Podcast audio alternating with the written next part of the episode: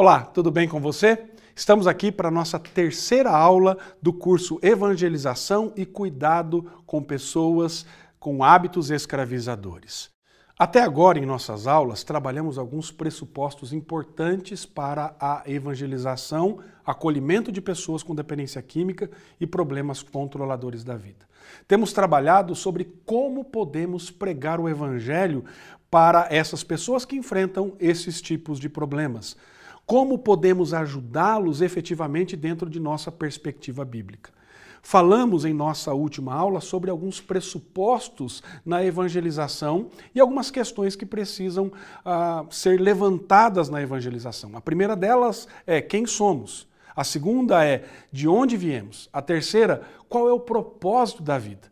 E abordamos um ponto importante que é a doutrina do homem criado por Deus. Nesta aula, queremos seguir com estes temas que nos dão uma base sólida para o propósito do nosso curso. E nós vamos então tratar agora sobre o homem criado à imagem de Deus. No Antigo Testamento, nós temos basicamente três passagens que é, desenvolvem o conceito do homem como a imagem de Deus. A primeira passagem é Gênesis capítulo 1, versos 26 a 28.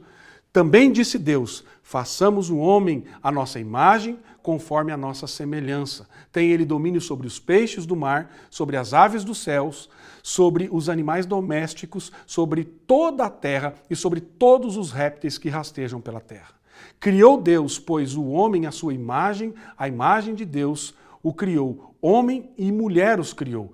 E Deus os abençoou e disse: Sede fecundos, multiplicai-vos, enchei a terra, sujeitai-a, dominai sobre os peixes do mar, sobre as aves do céu e sobre todo animal que rasteja pela terra.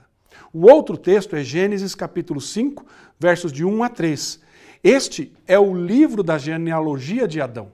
No dia em que Deus criou o homem, a semelhança de Deus o fez. O homem e mulher os criou e os abençoou e lhes chamou pelo nome de Adão no dia em que foram criados. Viveu Adão 130 anos e gerou um filho à sua semelhança, conforme a sua imagem, e lhe chamou Sete. Também temos um terceiro texto, Gênesis capítulo 9, verso de número 6. Se alguém derramar o sangue do homem pelo homem, se derramará o seu, porque Deus fez o homem segundo a sua imagem. Nestas passagens bíblicas, vemos a distinção do homem em relação à criação. Somente o homem foi criado à imagem e semelhança de Deus. A ideia que Gênesis capítulo 1 nos traz é que o homem reflete a imagem de Deus, é um representante de Deus na criação. E é a expressão da imagem e semelhança que mostra que o homem representa a Deus em certos aspectos. Uma inferência a isto é o domínio sobre as coisas criadas. Quando o homem exerce esse domínio e expressa a capacidade de tomar decisões, de governar na criação de maneira responsável, ele demonstra que foi criado com a imagem de Deus. Em Gênesis capítulo 5, verso 1, mais uma vez, nós temos a recordação do homem sendo criado à semelhança de Deus. Porém, no verso 3, registra o nascimento de um filho de Adão a sua imagem e semelhança. Sete era portador da imagem de Deus, mas também da imagem de Adão. Porém, agora, após o relato da queda em Gênesis 3, com uma imagem corrompida. E a ênfase do texto de que Sete foi gerado à imagem e semelhança de Adão denota que transmitiu a corrupção do pecado para o seu filho. Assim, o homem ah, continua a imagem de Deus, mas agora é portador dessa imagem de forma deturpada e corrompida por conta do pecado. A terceira passagem, em Gênesis capítulo 9, fala da dignidade do ser humano criado à imagem de Deus condenando qualquer tipo de crime de morte pela alta significância do homem sendo a imagem de Deus. E se isso ocorrer, deve ser punido com a morte, pois o homem reflete e representa a Deus. Outro texto que traz a ideia do homem como a imagem de Deus é o Salmo de número 8. Porém, a expressão não aparece neste salmo. Neste salmo, nós vemos a contemplação da grandeza de Deus e a pequenez do homem. Mas também a posição de exaltação do homem sobre a criação e o domínio sobre o resto da obra criada. A imagem divina no homem traz a ideia de personalidade, pois Deus é um ser pessoal e o homem, criado à sua imagem, é portador desta personalidade. Desta forma, em toda a criação, o homem é ímpar. A personalidade nos remete à consciência, conhecimento e responsabilidade. Outro aspecto da imagem de Deus é, no homem é a espiritualidade. Deus é um ser espiritual e o homem também expressa essa característica e carrega o senso da eternidade, conforme descrito em Eclesiastes capítulo 3, verso de número 11. Nesse sentido, o homem aspira pelo divino. João Calvino fala sobre a divina semente da religião. Ele disse: há dentro do espírito humano e de fato pelo instinto natural uma consciência da divindade aí colocada por Deus que repetidamente derrama gotas frescas. A consciência da divindade da qual Calvino fala se estende à racionalidade e à moral. Os seres humanos não são simplesmente religiosos, estranhamente imbuídos de uma capacidade de espiritualidade. O homem é, na verdade, consciente de Deus. Não apenas conhecimento, mas senso moral. É possível porque o homem já conhece a Deus. Nesse sentido, Francis Schaeffer fala do propósito do homem. O nosso chamado é tanto a desfrutar de Deus quanto também de o glorificar. A realização verdadeira está relacionada ao propósito para o qual nós fomos criados. Ter Deus como referência, estar em relacionamento pessoal com Ele, ser realizado por Ele e assim ter uma afirmação de vida.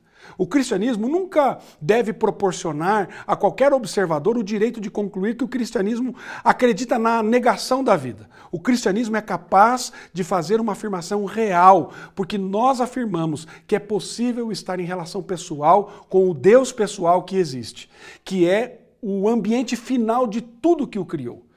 Tudo menos Deus é dependente. Mas, sendo feito à imagem de Deus, o homem pode estar em relacionamento pessoal ao que é absoluto e sempre foi. Nós podemos ser realizados no presente e no futuro, no nível mais alto de nossa personalidade, em todas as partes e porções da vida. Sendo assim, a evidência dessa personalidade, espiritualidade, é consequência do homem ser portador da imagem de Deus, do senso divino que o seu propósito neste mundo é glorificar a Deus através de um relacionamento pessoal em Cristo, onde gera, uh, gera e capacita o homem a um nível pleno de satisfação e de realização. Entretanto, o homem, além de ter personalidade e espiritualidade, foi dotado por Deus com liberdade. Deus, como ser pessoal e espiritual, é livre e fez o homem com esta capacidade de liberdade para amar, conhecer, confiar, desejar, obedecer e para recusar fazer essas coisas. Outro aspecto importante para mencionar do homem, é, o, do homem criado como a imagem de Deus, é a sua natureza, que é composta de corpo e alma. Porém, não devemos pensar nessa natureza de maneira separada. O homem deve ser considerado como um todo indizível. O corpo e alma possuem o mesmo valor e ambos foram afetados pela queda e precisam ser redimidos. Por isso, como diz o querido amigo reverendo Leandro Lima, não basta ao homem estar em espírito junto a Deus depois da morte. Para ser completo, ele precisará ter de novo seu corpo, e assim corpo e alma restaurados, o ser humano viverá feliz para sempre na presença do nosso Deus. O homem, como uma pessoa criada à imagem de Deus, é este portador da semelhança de Deus que tem determinadas capacidades que o tornam dependentes do Criador, porém, ao mesmo tempo, responsável por suas escolhas olhando para as implicações diretas na evangelização e acolhimento ah, de pessoas com dependência química e no aconselhamento bíblico, o fato do homem ser criado à imagem de Deus nos mostra que temos que ter em mente que, mesmo em muitas ocasiões, não sendo amável quando trabalhamos com pessoas que enfrentam estes problemas, ah, essa temática do nosso curso, nós devemos nos lembrar sempre deste fato, que traz dignidade ao ser humano. E é neste ponto que reside a dignidade, ser portador da imagem de Deus. Alguns argumentam que, pelo fato de termos sido criados à imagem de Deus, somos infinitamente valiosos para Ele e é por causa do nosso valor que Deus nos ama. Essa perspectiva ignora a queda e como ela impactou a imagem de Deus no homem. O fato é que, segundo o apóstolo Paulo, Deus nos ama apesar do nosso pecado, como expressa ah, no livro de Romanos, capítulo 5, verso de número 8. Mas Deus prova o seu próprio amor para conosco pelo fato de ter Cristo morrido por nós, sendo nós ainda pecadores. Esse movimento do amor de Deus é expresso por sua graça e não pelo nosso suposto valor. Portanto, a realidade da nossa pecaminosidade é outro aspecto da doutrina do homem que tem implicações na tarefa da pregação, da evangelização e do acolhimento. E este será o tema da nossa próxima aula. Até lá!